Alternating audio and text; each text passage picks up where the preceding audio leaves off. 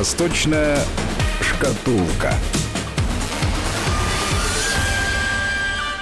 И в эфире авторская программа Алексея Маслова «Восточная шкатулка». Здесь в студии Алексей Маслов, руководитель школы востоковедения научно-исследовательского университета Высшая школа экономики. Алексей Александрович, здравствуйте. Здравствуйте. Либеральная общественность нашей страны, политологи, во всяком случае, встрепенулись, услышав, что Соединенные Штаты Америки готовы сотрудничать с Российской Федерацией, потому что есть глобальная угроза, гораздо страшнее, чем мы, это Китай, который наступает по всем фронтам. И вот тогда встает вопрос, насколько, во-первых, серьезно и даже не опасность, опасность понятно, а вот, вот такой вот такой призыв э, и готовность э, Соединенных Штатов там, забыть, может быть, какие-то обиды, значит, разногласия и привлечь Россию на свою сторону против китайского всемогущества. А, значит, давайте разберемся, откуда все это идет. Это довольно интересно.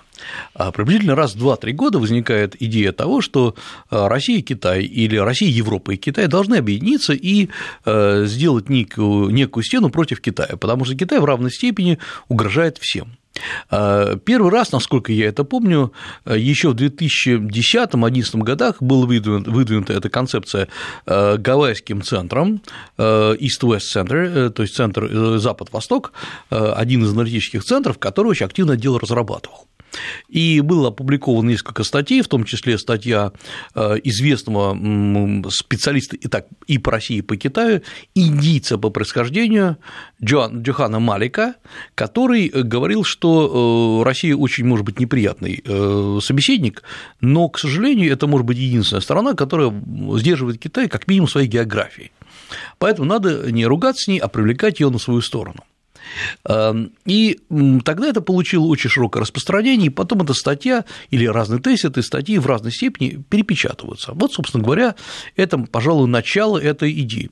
Идея заключается в следующем, что, в принципе, да, надо сказать, что она разделяется э, не очень небольшой группы людей, если мы говорим про специалистов, а не э, про журналистов, которые это все воспроизводят, разделяется небольшой группой людей, которые так уж получилось там частично работают э, в университете Гавайи, частично э, вот в этом East-West Center, частично в Центре э, безопасности АТР, это все, как ни странно, на Гавайях находится, там много аналитических центров, есть группа в университете Джорджа Вашингтона, которые предлагают видеть немножко концепцию по-другому, как нежели она есть сейчас они действительно считают, что Россия не может и являться э, реальным соперником США. Россия не соперник. Россия вынужденный соперник, потому что, когда на нее так усиленно наезжают, она должна грубо себя вести. Таков русский национальный характер. Это не имеет отношения ни к экономике, ни к политике.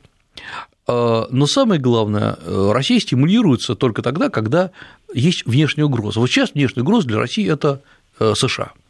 И Россия, более того, сама делает из США постоянно присутствующую угрозу. И действительно, это вот я смотрел целый ряд статей, во многом правильно отмечается, что для России американская угроза – это постоянно присутствующая мысль. То есть она постоянно обсуждается, она находится в центре внимания политологов, политиков, да, в общем, и обычных граждан. Для США угроза России не является повседневным обсуждением она не введена в повестку дня среднестатистического американца. Она возникла вновь, вот когда обвиняли Трампа в якобы сговоре с Россией, якобы в том, что Россия привела Трампа на этот пост. Вот она возникла, но в принципе для э, Америки, конечно, вопрос номер один – это Китай и ни в коем случае не Россия. Так вот, идея очень простая. Поскольку, как нам кажется, идея угрозы Россией со э, США со стороны России ложная, и, так, и наоборот, так надо на самом деле объединяться против реальной угрозы. Реальная угроза – это Китай. Но Китай ведь воспринимается не как угроза, что называется, военная, что Китай э, своими ракетами, танками, нет. самолетами, там, кораблями атакует территорию Соединенных Штатов Америки. Нет, нет, Китай нет. воспринимается как угроза глобального соперничества. Первое место, которое по праву занимает Америка, теперь вот, собственно, э, может оказаться не первым, и в этом угроза. Технологиями своими, своими э, там, международным авторитетом, своими деньгами. А в таком случае случае э, для меня, ну, я просто хочу, чтобы вы пояснили, насколько вообще э, некий союз каких-то государств в этом смысле должен ограничить Китай. Что? Оторвать от доступа к технологиям? Штаты это делают, вот, угу. в частности, там, этой борьбой с Huawei, например. Не допустить э, обогащения Китая. Для этого тоже есть возможность там, введения вот этих бесконечных пошлин, торговой войны, ВТО, чего-то еще, там, закрытие рынков. Это подорвет. Замедление темпов экономического роста китайское, мы с вами здесь в этой программе неоднократно говорили, происходит по естественным угу. причинам, совершенно вне зависимости от того, будет им Соединенные Штаты Америки дружить с Россией или не будут. Это все внутренние процессы. Тогда, в принципе, зачем нужна некая коалиция для того, чтобы сдерживать Китай? А это очень просто, потому что, в принципе, э, то, что сейчас делают Китай, э, то, что США сейчас сделали, они э, вставили палку в колесо китайского велосипеда. Ну, пал, как, в общем, полагается по законам физики. Но он не разбился, не сломался, он починится и поедет. А может быть, китайцы еще и вместо велосипеда поедут уже на более быстрой там, скоростной машине. То, что сейчас сделал Трамп, он показал, что рычаги воздействия на Китай есть. Он пытается показать, или американская администрация, что Китай не безобиден, и вот, например, э, сейчас идет огромнейшая антикитайская кампания в Австралии, она просто повсеместная, угу. и речь идет не только вот о запрете э, Huawei, ZTE, но, например, один из крупнейших китайских миллиардеров, который там был, имел э, как резиденцию свою, в смысле гражданство, вот как угу. называется, он, вид на жительство, он был лишен вида на жительство и опять отправлен в Китай. И хотя формально его ни в чем не обвинили, в смысле он не уголовный преступник, но, но он угроза национальной безопасности да, да, Австралии. Да, абсолютно правильно, потому что он активно там продвигал э, всякие разные э, китайские э, технологии и так далее. То есть Китай пытается э, со всех сторон поджать. Самое главное, вообще-то, я обращу внимание, э, той же самой Австралии и Новой Зеландии, где тоже идет антикитайская кампания, это не очень выгодно, потому что эти страны получают довольно большие э, деньги даже не от китайских инвестиций, а от китайских студентов. Сегодня вообще или китайского студента, абитуриента спросить, куда он хочет поступать, он уже сейчас говорит не США, не Канада, и, к сожалению, тем более не Россия, он говорит Новая, Новая Зеландия, Австралия, во-первых, это близко, во-вторых, там китайские общины большие, они приезжают с деньгами, и туда едут китайские южане. Э, многие университеты Австралии просто наполнены э, китайскими студентами, очень неглупыми ребятами. И э, когда идет такая антикитайская кампания, ну, как следствие, естественно, получается, что и теряются деньги. Я думаю, здесь вот в чем, на мой взгляд, серьезная проблема китайские, американские политические философы, они очень хорошо понимают одну вещь, которую, может быть, где-то не до конца понимают российские политические назовем, философы. То, что общность и, наоборот, различия цивилизаций, э, они э, играют, может быть, более важную роль, нежели экономика и даже стратегия.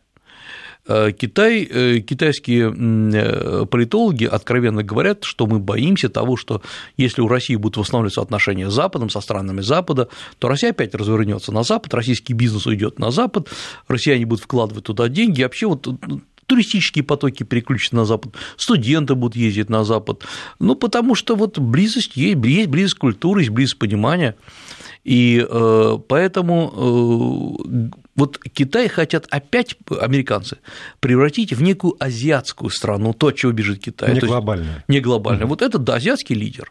Вот пускай он живет в Азии, вот как он всегда был. Но это а... так же, как в свое время э, у нас все страшно обиделись на наименование региональной державы. Россия региональная держава. Да. Что сразу ограничивает э, зоны да. интересов, влияния, ну и вообще масштаб страны, что, угу. ну, естественным образом, или для кого-то, может быть, неестественным образом вызывает вызывает ответную реакцию. Ах так, мы докажем, что мы глобальные, ну и дальше вот все то, что мы имеем ну, сейчас. К сожалению, я, честно говоря, считаю, что быть региональной державой – это очень неплохо, и э, потому что в любом случае это э, держава, которая контролирует, влияет на большой регион. И Евразийский регион, э, ну, я не измерял, конечно, это, наверное, там треть от мира всего. Поэтому единственное, чем можем доказать, это экономика. О чем мы, да, да, чуть позже мы к этому, к китайской экономике нынешней мы вернемся. Здесь происходит следующая вещь. Вот сейчас готовится опять очередной очень большой международный конгресс, конференция «Один пояс, один путь», который будет проходить в Китае. Его посетит очевидный лидер России, и он проходит этот конгресс под лозунгом «Вглядываясь или всматриваясь в светлое будущее».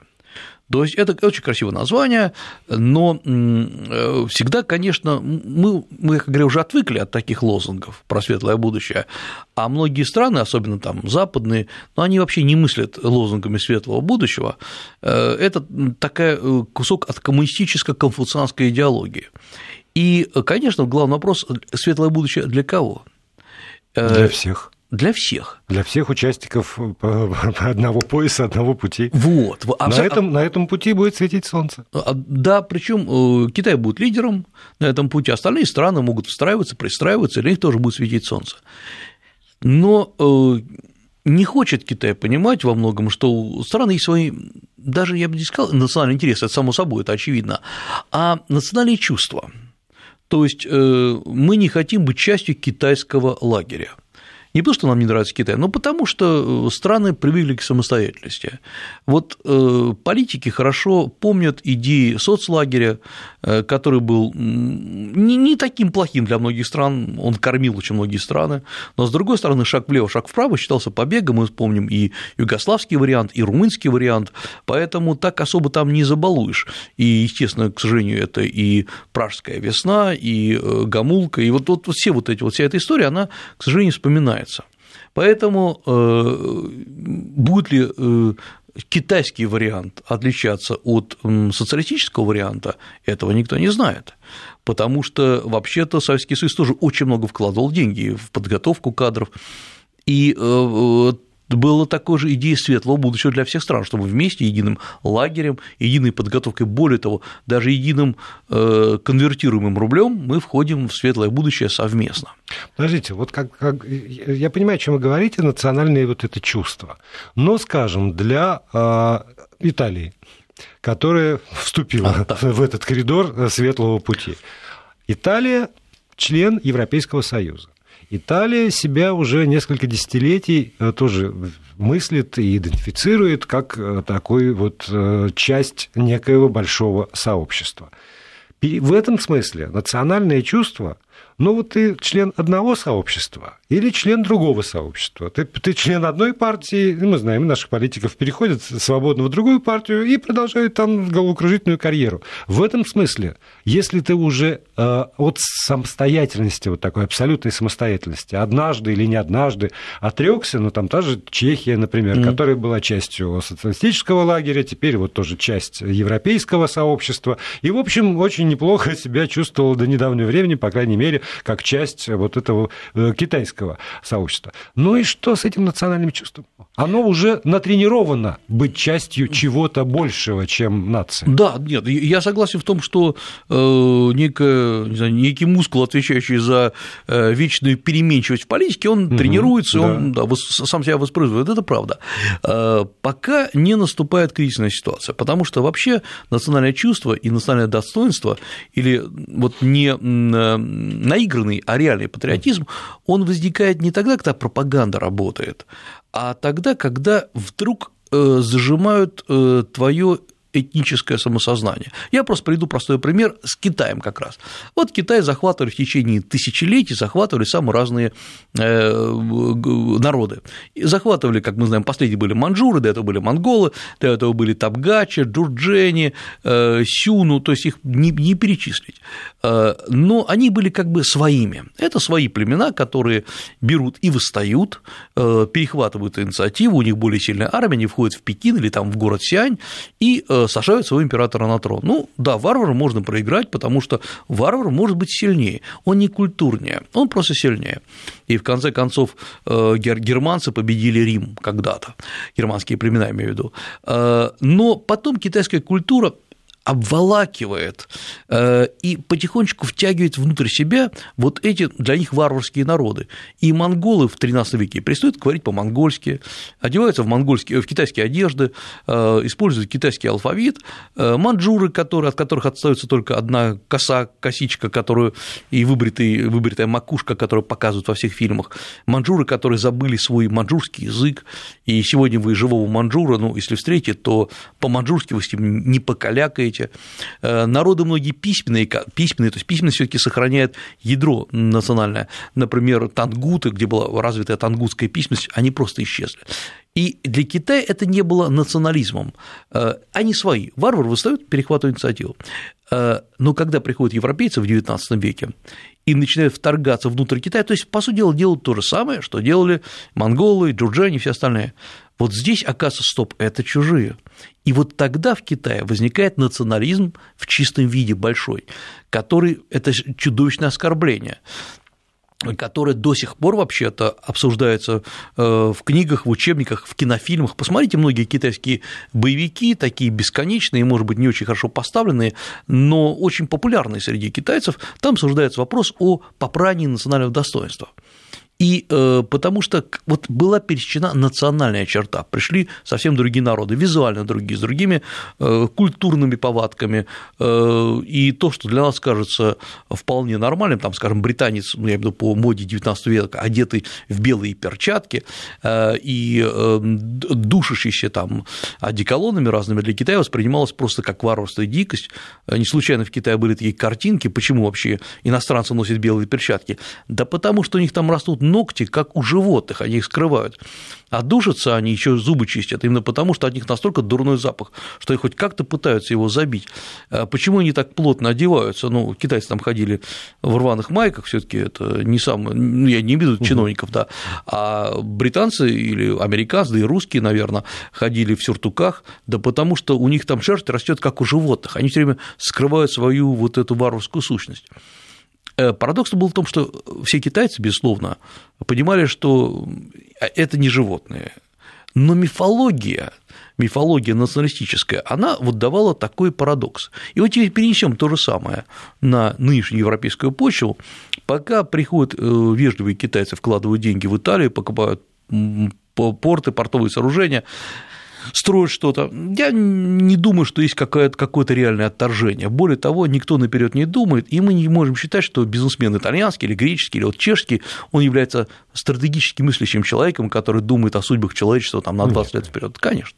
Поэтому никакого отторжения нету.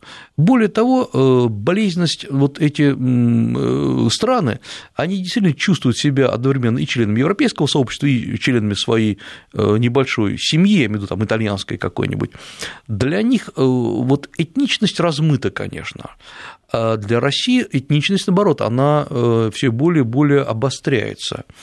И в этом плане, скажу, поэтому такая резкая реакция на скандал с Байкалом, вот это, где китайцы э, строят завод, угу. во многом это скорее э, мифологическая реакция. Да, там есть нарушения, но есть и мифологическая реакция.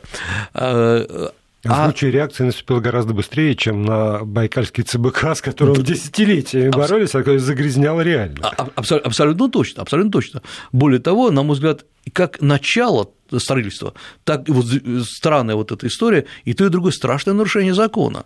Но вот э, это обусловлено не столько какой-то взяткой кому-то, это обусловлено вот этой болезненной реакцией «наша не трожь». Э, однажды такая реакция может возникнуть и в Европе, когда э, начинается вопрос, кому это принадлежит, кто устанавливает порядки. Вот, например, как в Латинской Америке это возникло, э, например, в Колумбии или Венесуэле, вот до всех этих событий, э, вдруг казалось, что вот завод начинает принадлежать какому-нибудь китайцу. И китайец говорит, значит так, надо действительно на работу приходить к 9 утра, вы извините, ребята. И... Да вы что? Да, да вы что? что это? И вы знаете, это сие... да, и слово «сиеста» для меня непонятно. Угу. А вот его нету как-то, в нашем лексиконе его нету, и в природе его нету. Так не может быть. Или когда, например, э, в, в Испании, э, значит, там э, тоже китайцы купили небольшой заводик, где-то на юге Испании, очень небольшой, где просто по вечерам после работы местные товарищи садились, я имею в виду испанцы, пили сангрию и, в общем, ну, как обычно, вели застольные беседы, китайцы сказали, нет, нет, вот так вот не надо делать. Значит, столовая вот там, э, цеха вот здесь, а сангрию вы пьете дома. И э, начали говорить, стоп, попирают наши, наши лучшие традиции. Они нас не уважают. Нас не уважают. Вот, Потому что что делают китайцы? Китайцы на самом деле делают нормальную трудовую дисциплину. Но есть национальная традиция – которая, ну, иногда противоречит вот этим вот трудовым, трудовому законодательству. Ну да, отсюда миф, что они вообще не уважают нашу О. культуру, они не уважают нас, они готовы установить свои порядки, мы попадаем в зависимость, мы будем рабами, они видят, не видят нас человек, личность мою не видит этот самый китайский э, работодатель. А, абсолютно точно. Если бы, например, этот завод купил, предположим, некий русский бизнесмен и также запретил, ну, сказали, у русских такие, они такие дурные, у них причуды, слушай, иди сюда, вот сядь с нами, посиди, ну, нормально поговорим. Э, и как, как бы они отрегулировали? Здесь есть цивилизационная пропасть, и не надо о ней забывать и считать, что она не существует. Она существует. Поэтому вот все эти мифы о том, что э, русские там психологически ближе к китайцам, э, чем, например, испанцы, да, может быть, да, конечно, мне но тоже так кажется, но не настолько. То есть это не одна цивилизация, не одно понимание. И вот как раз попытка создать некое цивилизационное сообщество, с чего мы начинали, со стороны американцев, что давайте давайте все-таки мы вспомним, что мы должны защищать некую неазиатскую культуру, э, да, может быть, в этом и есть какой-то свой глубинный смысл. Но, видимо, это не оперативная повестка. И, и разумеется, разумеется, да. да. И даже не среднесрочная, почему-то мне так кажется.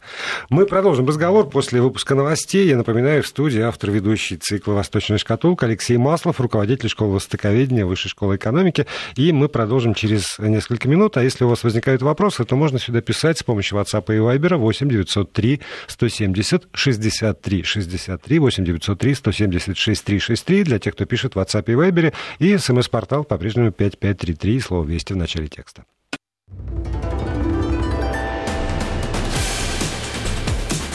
Восточная шкатулка.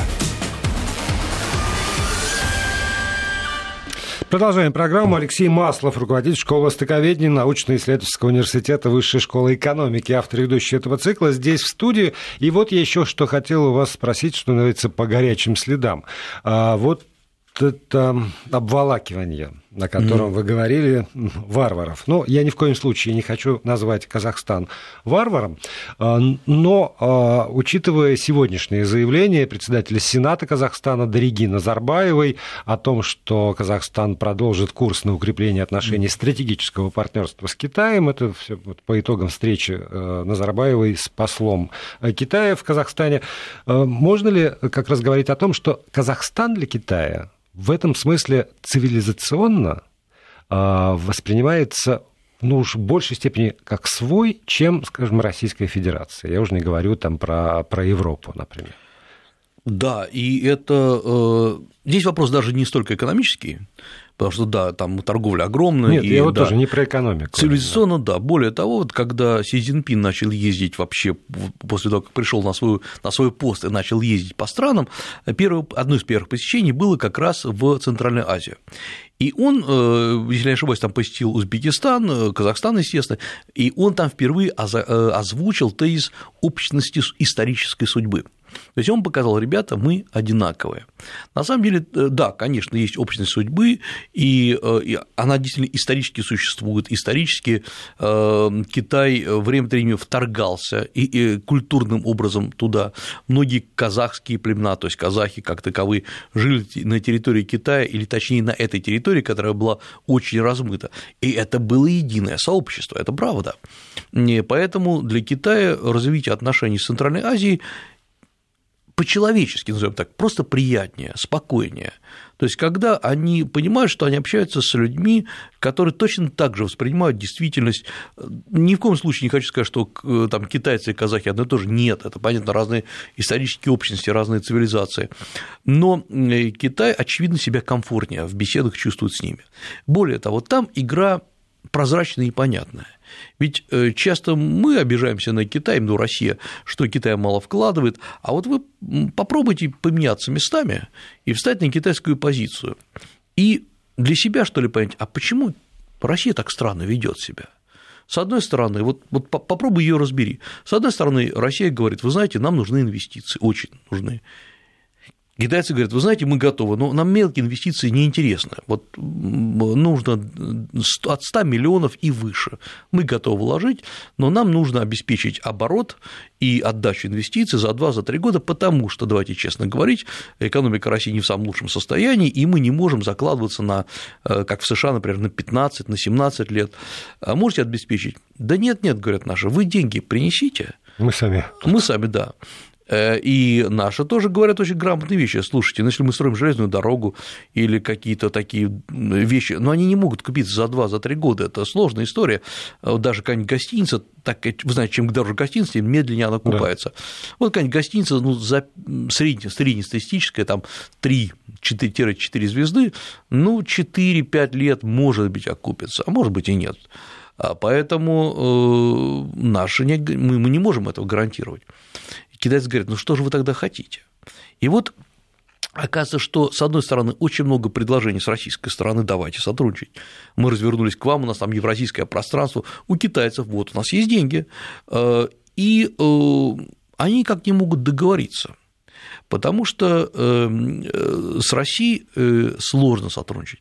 Китай постоянно задает вопрос на самых разных уровнях, я имею в виду на уровне бизнеса, потому что у политики они китайские политики хорошо научились работать с Россией. Они понимают, что нам приятно слушать, э, как надо себя вести, какое уважение выказывать и э, нашим лидерам самого разного уровня, я имею в виду там и министрам, и замминистров. То есть здесь э, это такая очень хорошо продуманная игра.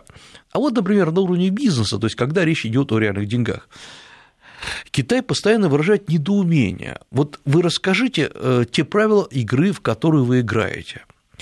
И э, мы же это рассказать с трудом можем. Но есть интересные вещи, которые вот буквально на моих глазах сейчас происходят. Э, я думаю, что, э, как ни странно, будущее российско-китайских отношений, я имею в виду деловое, оно не за межгосударственными отношениями, там все нормально, там большая политика идет, а вот на уровне среднего бизнеса потому что это люди, которые наконец поняли, и с той и с другой стороны поняли две важных вещи. Первая вещь. Сначала надо все таки изучить, куда ты приходишь. Средний бизнес – это уже бизнес, который, пускай ворочает не миллиардами, но миллионами, и который понимает, что надо брать консультантов, советников, надо изучать, надо, в конце концов, э, юридическую базу изучить и прийти. Это они уже поняли. И второй момент. Надо заниматься очень конкретными, не декларативными проектами не построим мост, а потом решим, что по нему там будем возить, а давайте что-то конкретное. И вот буквально на глазах я смотрю, возникают очень неплохие, недурные э, методы сотрудничества. Ну, например, э, с одной стороны, одна российская, одна китайская компания начинают крупный строительный там, проект на территории России, китайцы вкладывают около, готовы, по крайней мере, вложить более 120 миллионов долларов просто под, под российскую под недвижимость. Под недвижимость. Mm-hmm. Да, они, они то есть, строят, потом забирают, то есть получают свои деньги, забирают, уходят. Недвижимость уже реализуется россиянами. Это абсолютно нормальная э, бизнес-схема. Вторая, второй пример абсолютно из другой области, но очень позитивный российские и китайские ученые начинают сотрудничать, ученые, это, это еще раз говорю, это не государство, это э, частные компании, но вполне так сказать, законные в области э, космической медицины. И э, Китай готов оплачивать, ну а россияне, не нарушая никакой там государственной тайны, насколько я, по крайней мере, понимаю, начинают это развивать. Третий момент. Эм, вот в течение многих лет, как мы знаем, Россия ориентируется исключительно на западные рейтинги журналов, западные рейтинги оценки интеллектуальных, э, интеллектуальной способности, и э, любой вам сотрудник любого университета расскажет, что от него требуют публикации э, в тех журналах, которые входят в западные базы данных, там Web of Science, Scopus и так далее. Но возникает вопрос, во-первых, это, честно говоря, частные база данных, и почему-то Россия берет за основу оценку э, интеллектуальной и творческой активности, ну или научной активности людей именно по оценке в западных базах данных. Э, ну вот сейчас буквально на глазах разворачивается взаимодействие, э, что Россия и Китай обмениваются базами данных публикаций. Более того, впервые, это, на мой взгляд, просто прорыв, который никто сейчас не замечает. Китайские компании начинают закупать российские публикации, базы данных, журналы. Это не секретно, это вот обычные угу. журналы, которые есть в интернете. И э, их продают там, как говорится, пакетами, они теперь э, идут в Китай. Делается на каждую статью аннотация на китайском языке, и ее библиотеки или какой-то частный ученый или университет может купить или купить там всю подписку и подборку. Э, то есть российская наука выходит на китайский рынок, я не скажу, что это гигантские деньги, это не миллиарды, опять-таки. Это да. возможности. Особенно учитывая, что те же Соединенные Штаты вводят санкции на, на всех, собственно, ученых, которые когда-либо получали государственные гранты на исследования здесь, в России – вот, и, и отсекают очень огромное количество людей от сотрудничества научного там, Россия-Запад, тогда сотрудничество научное Россия-Китай – это возможность продолжать исследования, быть востребованными на, на этом научном рынке. А, не, не в деньгах, а именно в, в смыслах, в, в идеях, в открытиях. Нет, конечно, потому что да есть очень простая вещь, вы же прекрасно знаете, что можно ли опубликоваться в западном научном журнале? Да, можно, э, ну, если вы очень хорошо пишете на английском языке, э, но вы будете ждать своей публикации два года, э, там целая очередь стоит, угу. естественно, публикуют в первую очередь своих. Чаще всего так и бывает. Э, поэтому, если мы отбросим э, какую-то, ну, к сожалению, у нас тоже очень много такого, в кавычках, научного мусора, то есть всякие разные там статейки, не имеющие отношения к науке, но имитирующие там политологические исследования или международные отношения, тут то проще, угу. чего проще всего писать. Вот мы увидим, что в реальности российская наука не совершила прорыв э, своими статьями на Запад. Э, у некоторых ученых, да, работают, но это не прорыв науки. И российские статьи там так не читаются, как мы читаем, например, американские или британские статьи. И вот когда начал разбираться, как э, это вообще российское крупное издательство-агрегатор вышло на китайский рынок, я ради интереса начал думать, а, спрашивать у них, а кто вам подсказал-то? Никто. Вот это просто э, средний бизнес сказал, вы знаете, надо выносить базы данных, надо вести переговоры. Поскольку и с той, и с другой стороны сидят специалисты по научным базам данных, они начинают очень быстро договариваться. Ни один политик, ни э, одно министерство, оно не стимулировало, да это и не надо, потому что это вот такой взаимный интерес. И э, слава богу, что это существует. Вот Здесь начинаются такие маленькие-маленькие прорывы, э, которые, э, с одной стороны, у нас есть, извините, а еще раз повторюсь, я уже много раз говорил о том, что абсолютно пустые и ничем не обеспеченные лозунги о там, сопряжении чего-то с чем-то, э, в то время как в реальности проектов реальных очень мало. И при этом без всяких этих лозунгов, мне кажется, они даже не знают, что они существуют, идет сотрудничество между такими компаниями. И обращу внимание, это не торговля, Торговля всегда – это простая история. Мы договорились, я что-то продал, что-то купили. Это очень сложно, это интеллектуальное взаимодействие э, потому что научные лаборатории э, или эм, совместные исследования, или, например, вот эти базы данных, они требуют совсем другого интеллектуального подхода. И здесь вот это начало какого-то нового этапа который, может быть, пока нами не освоен, ведь, строго говоря, и люди на китайской стороне, которые сидят, им они тоже не очень внимательно читают все политические декларации э, обеих сторон. Им важно... Им, да, им важно, чтобы была какая-то конкретика. Да, всего. Да. Часть регионов уходит от нас. Вести ФМ. А с оставшимися у нас с вами есть еще несколько минут для того, чтобы Алексей Маслов прокомментировал еще одну историю, с моей точки зрения, тоже про обволакивание. Как известно, новая эра новая эра под названием, кажется, Рейва, если я правильно ставлю. Рейва, да? Рейва, да. Рейва, да, Рейва. Новая эра mm-hmm. Рейва начинается в Японии э, после ухода э, нынешнего императора и воцарения нового императора. И все бы было э, хорошо, ну, в конце концов, что нам Япония, но читаю такой, такой абзац. Строились предположения, что ультраконсервативное правительство Абы, которое часто занимает истребиную позицию позицию в отношении Китая, выберет название из японского документа, порвав с традицией использования китайской классической угу. литературы, потому что вот это вот название эпохи Рейва по многовековой уже тысячелет... более чем тысячелетней традиции да, да, да, да. выбирается из э, сборника поэзии, китайской поэзии VII века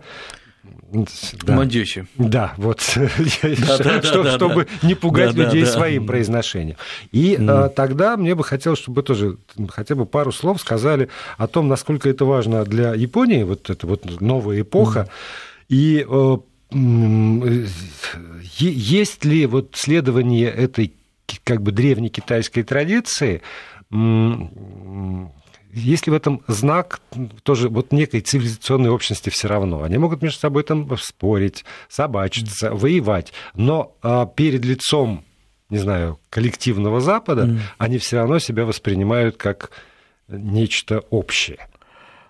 Э, думаю, да. И вот какая здесь вещь надо учитывать. В чем обвиняли э, и обвиняют э, Японию жители Азии? Китайцы, южные корейцы, кстати, вьетнамцы. То, что Япония в один момент, ну, собственно, в XIX веке встала на сторону Запада. Она предала вот эти вот нравы, нравы китайские – точнее, не китайский, а азиатский, она стала частью э, европейского или западного мира, который э, был против, настроен против Азии.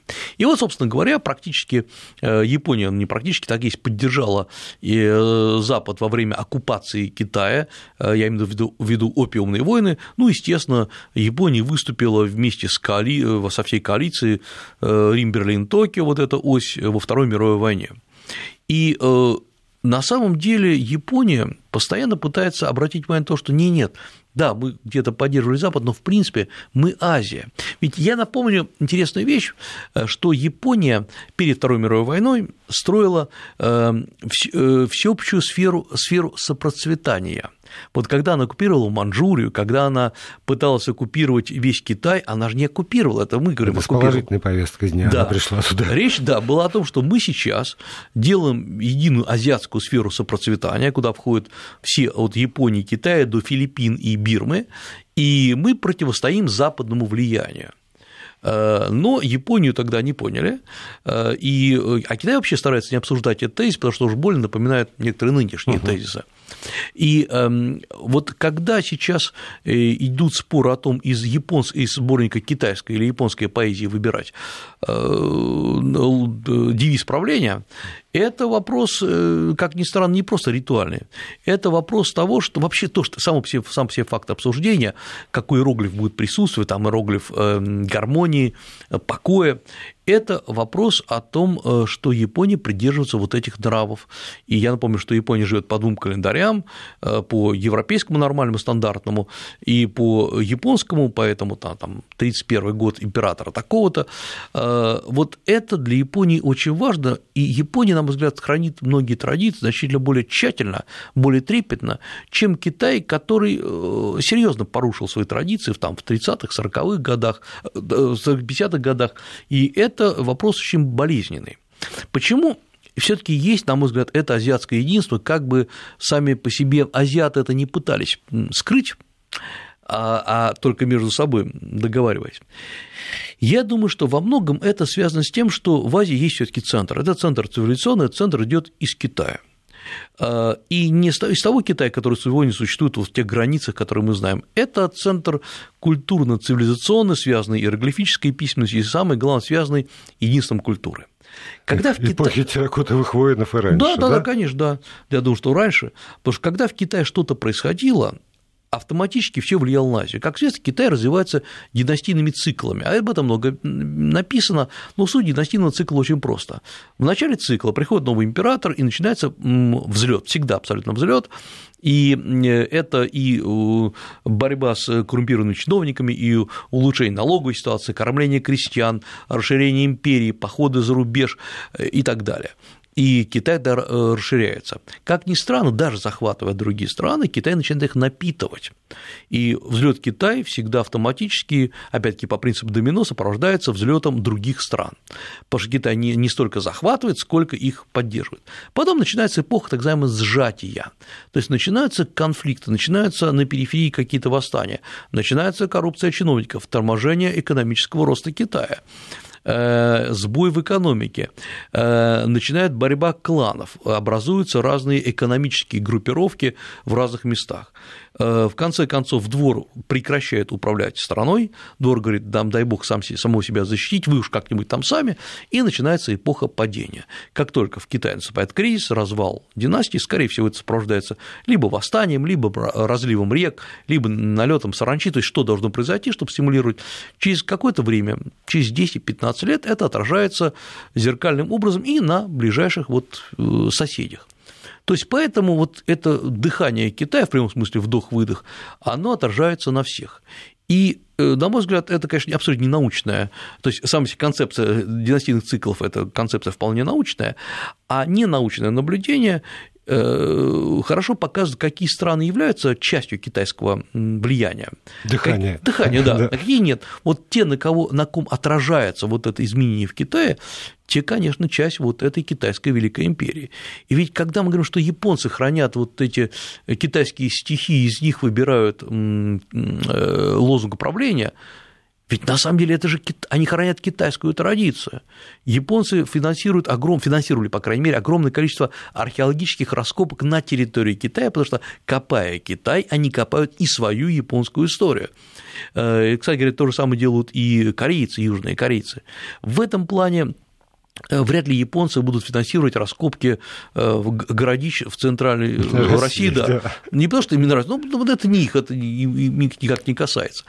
А вот поэтому, а возвращаясь к тому, вообще, с чего мы начинали передачу, цивилизационный барьер существует.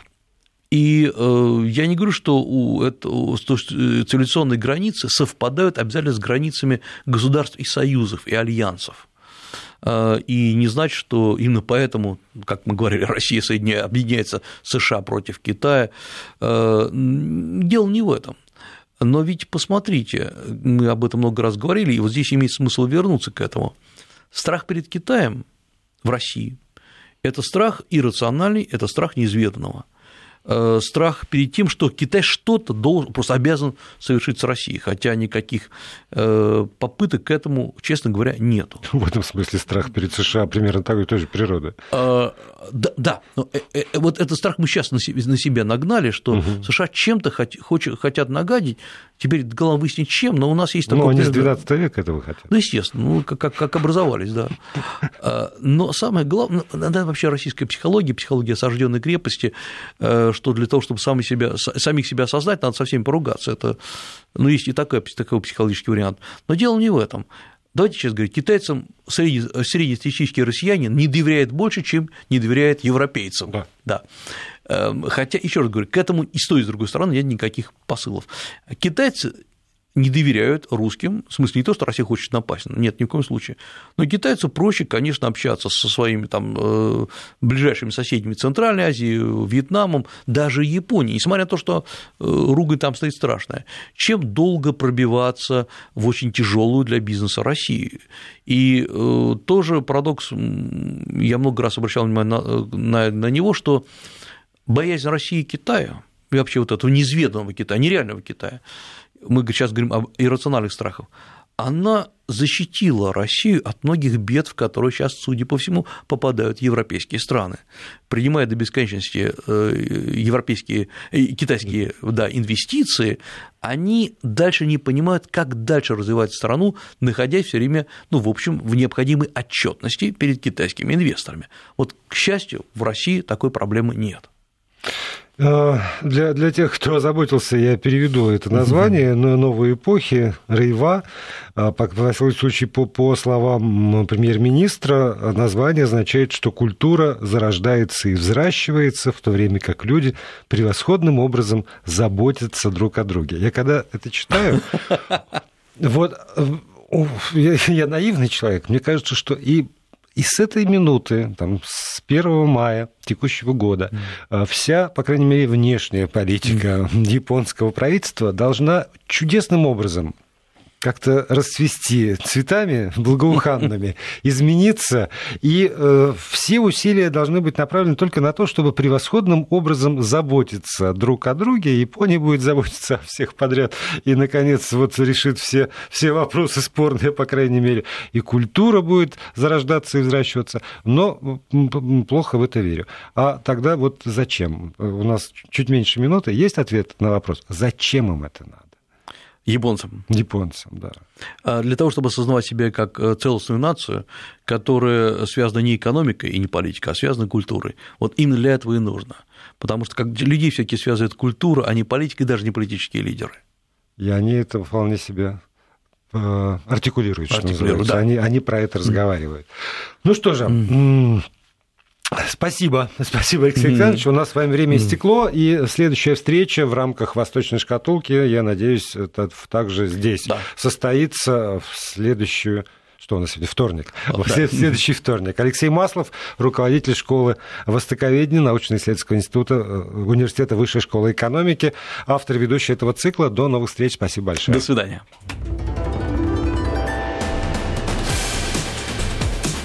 Восточная шкатулка.